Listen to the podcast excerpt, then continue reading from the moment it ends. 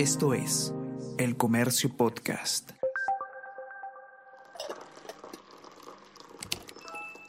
Hola, hola, ¿cómo están? Buenos días, espero que hayan amanecido bien. Está con ustedes Ariana Lira y hoy tenemos... Tenemos que hablar con Ariana Lira.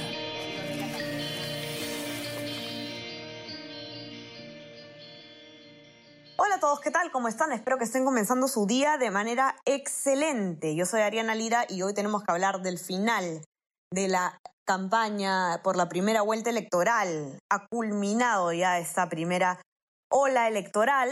Eh, el día de ayer es, los distintos candidatos a la presidencia han cerrado sus campañas. Y es que a partir de hoy ya no se pueden realizar actividades eh, proselitistas, mm, esto debido al silencio electoral que, que manda la ley. Eh, y por lo tanto, pues ayer se han hecho estas actividades de campaña que ha sido pues eh, algo un poco extraño en algunos casos porque estando en las condiciones de pandemia en las que nos encontramos, evidentemente estos mítines multitudinarios que caracterizan siempre nuestras elecciones eh, a los cierres de las campañas no se han podido realizar. Eso no significa que se hayan respetado todas las medidas sanitarias, por supuesto, que hemos visto en muchos casos eh, algunos eh, candidatos no cumplirlas. Vamos a resumir un poquito cómo es que han clausurado, digamos, los, principales candidatos sus mítines, sus campañas. Eh, les voy a contar un poco. El día de hoy estoy sola con ustedes. Eh, y bueno, vamos a, comenzar entonces por Johnny Lescano. Eh, Johnny Lescano estuvo unas tres horas más o menos recorriendo en una caravana en las calles limeñas, a, a aproximadamente las seis de la tarde llegó al local de Acción Popular. Y lo que sí se vio eh, fue mucho caos y mucha aglomeración eh, y también incumplimiento de la distancia social, ¿no? Entre los simpatizantes eh, que ocuparon la vereda, definitivamente sí hubo aglomeración. Hay que recordar que desde el primer momento las autoridades, desde que no desde que comenzó la campaña, pero ya, digamos, desde que calentó la campaña, las autoridades ya habían mandado a, habían exhortado a, los, candidatos, a los partidos políticos que, den prioridad pues a los, a, los eventos virtuales, que, que, no concentren a gente. Es, es, difícil pues controlar evidentemente quiénes, quiénes aproximan, pero definitivamente estas recomendaciones no fueron cumplidas en muchos casos, ¿no? Este es un, uno de los casos, es el de Johnny Lescano. Eh, bueno, eh, nos contaban además, el, y, y, esto lo pueden encontrar por si acaso en nuestra versión impresa de hoy, los detalles, ¿no? En la Berma Central, por ejemplo, de la avenida Paseo Colón, eh, había tanta gente que estaba incluso afectado el, flujo vehicular, ¿no?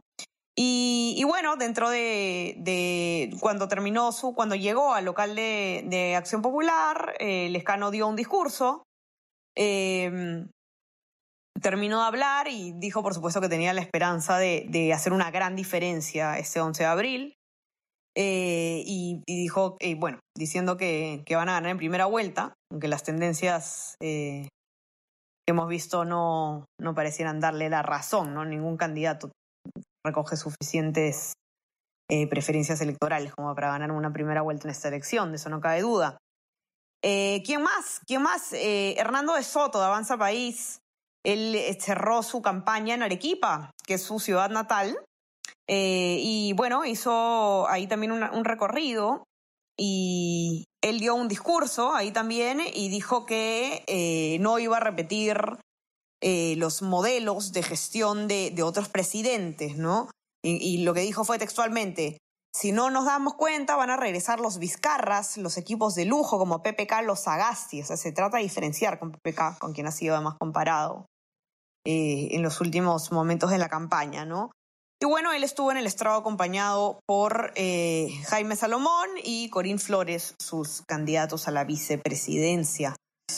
Eh, luego, ¿quién más? Verónica Mendoza, de Juntos por el Perú, cerró su campaña en Cusco, también su ciudad natal, eh, en una caravana vehicular que llegó hasta la Plaza San Francisco y el personal policial llegó a la plaza para dispersar a los simpatizantes.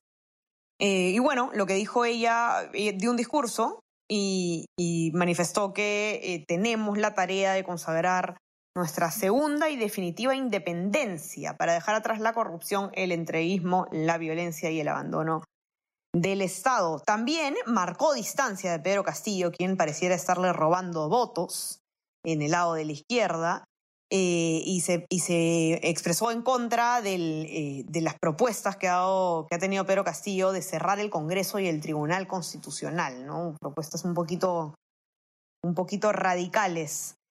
Eh, hubo un, un pequeño incidente también en el cierre de campaña. Verónica Mendoza se cayó en un momento, se tropezó. Felizmente no pasó nada. Y eh, quién más, con quién más hemos podido, a quién más hemos podido seguir, Pedro Castillo, ya que estamos hablando de él.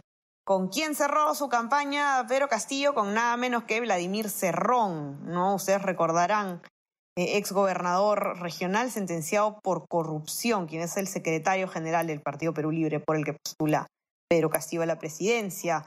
Él cerró su campaña en un mitin en la Plaza 2 de Mayo, en el centro de Lima, y la verdad es que en esa campaña sí se vio una gran, aglomeración de, de simpatizantes, eh, hubo mucha gente. Y eh, bueno, dio también, por supuesto, un discurso eh, y, enfatizó nuevamente en la propuesta de, impulsar una nueva constitución. Rafael López Aliaga, Rafael López Aliaga eh, terminó sus actividades en Lima también en un evento virtual que tuvo orquestas musicales, artistas invitados y fue transmitido en vivo a través de sus redes sociales. Él dijo que el Perú necesita refundarse, habló de nuevo en contra de la corrupción eh, y bueno, hizo, eh, intercaló sus, apariciones con, con la presentación de orquestas de cumbia. Eh, bueno, también se vio en, el cierre de, de, campaña de López Aliaga a los simpatizantes no respetando el distanciamiento social, como se ha visto en muchas otras. En cuanto a Keiko Fujimori, de Fuerza Popular, eh, ella dio también un mitin virtual en, en Villa El Salvador, ayer por la noche, eh, y con esto ya cierra pues la que viene a ser su tercera campaña en la presidencia, ¿no? Y pide eh, pide a la gente asistir a votar porque dice que esta elección definirá el futuro del país. Y eh, bueno, vuelve a, decir ella, a, marcar, a presentar esta dicotomía de que tenemos que elegir entre una economía social en mercado o un modelo estatista que nos trajo miseria, estoy citando textualmente, queremos un país autónomo o queremos convertirnos en Venezuela, dijo. Y eh, luego eh, George Forsyth, él termina su campaña de una manera eh, bastante particular. Como ustedes habrán escuchado, George Forsyth está infectado con coronavirus en este momento, él está aislado. Y bueno, en la tarde un grupo de simpatizantes fueron hasta su casa en Magdalena a, a, saludarlo y llegó la, la, cantante Lucía de la Cruz a manifestar su, su apoyo con megáfono en mano. Eh, y le cantó también una canción a capela al candidato. Y luego, en la noche, en el local de campaña de, de Victoria Nacional, que se encuentra en la avenida Arequipa, se, se, realizó un meeting de cierre de campaña virtual con un estrado y una pantalla gigante en la que en un momento eh, George habló a través de, de, una videoconferencia, ¿no? de una videollamada. Se le notaba evidentemente cansado, golpeado por la enfermedad como, como es de esperarse al candidato. Sin embargo, él habló un buen rato eh, y bueno, se volvió pues a, a, a, a, desmarcar de esto que él llama la mismocracia, ¿no? Los políticos tradicionales, incluso fue bastante enérgico y dijo, es hora que se vayan al carajo, literalmente con esas palabras. Eh, y bueno, eh, antes de que salga, digamos, su videoconferencia en esta pantalla, subieron al estrado para dar palabras de apoyo sus candidatos a la vicepresidencia, Jorge Chávez y Patricia Arevalo, también Yanina Banto, que es lo acompaña desde su gestión en la Victoria y ahora es eh, dirigente de Victoria Nacional, una de las dirigentes, secretaria nacional de Juventudes para ser exactos. Eh, y lo que sí, fuera del local de la Avenida Arequipa no había simpatizantes aglomerados, no había nadie fuera del local. Dentro sí, de rejas para adentro, porque es una casona, digamos, eh, relativamente grande. Eh, dentro habían unas 50 personas, digamos, aproximadamente eh, frente al estrado, ¿no? Pero no, no hubo mayor reunión de, de, de, personas. Y bueno, no puedo evidentemente narrar los cierres de campaña de los 18 candidatos a la, a la presidencia. Sí que he tratado de, contarles un poco sobre los, los que están mejor posicionados pero lo que sí se sabe es que a partir de hoy ya no se puede hacer campaña hasta el domingo. Estamos en silencio electoral. Ya no queda nada. para las elecciones. Eh, recuerden informarse mucho en estos últimos días que queda, los que no han tenido tiempo, todos tenemos otras preocupaciones, no todo el mundo tiene tiempo para estar informado, viendo todos los canales de televisión, leyendo todos los diarios, leyendo planes de gobierno, pero estos últimos días que quedan hay que tratar de darnos un ratito para poder eh, tomar una decisión informada. Y, eh, por supuesto, siempre la, recomendación de, mantener las medidas sanitarias con más fuerza que nunca para estas elecciones, ¿no? Eh, acudir a votar con doble mascarilla si es posible, con la mascarilla bien puesta en todo momento, cubriendo nariz y boca, con protector facial también, y no olvidar llevar alcohol en gel, eh, sobre todo para limpiarse el dedo, eh, para, para, claro, para limpiarse el dedo luego de, ponerlo en el tintero, y bueno, cada vez que sea posible limpiarse con el alcohol en gel, llevar eh, su propio lapicero en la medida de lo posible y mantener la distancia en las colas. Hay que votar con mucha responsabilidad. No se olviden también que la OMP ha dado las recomendaciones de a qué hora debe ir a votar cada grupo de personas, ¿no? Según el último dígito del DNI, eh, pueden encontrar toda esta información exacta en nuestra web, elcomercio.pe, para que eh, justamente lo que se ha tratado de hacer es un, eh, horario, digamos, escalonado de votación para evitar las aglomeraciones.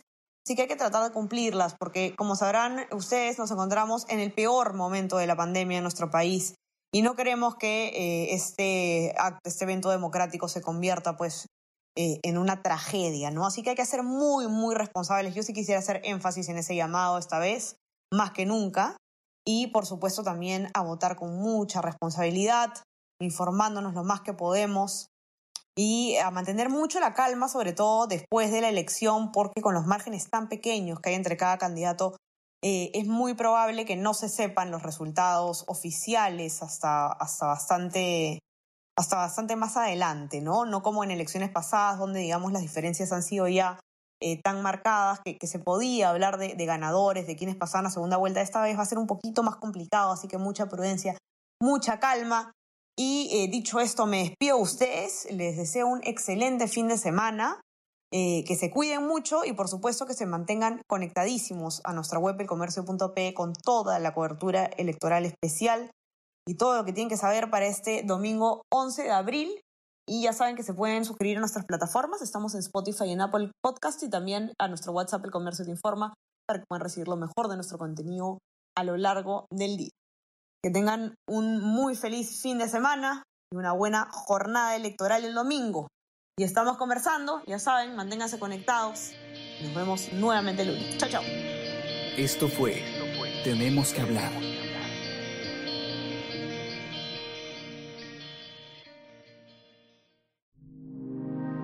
El Comercio Podcast.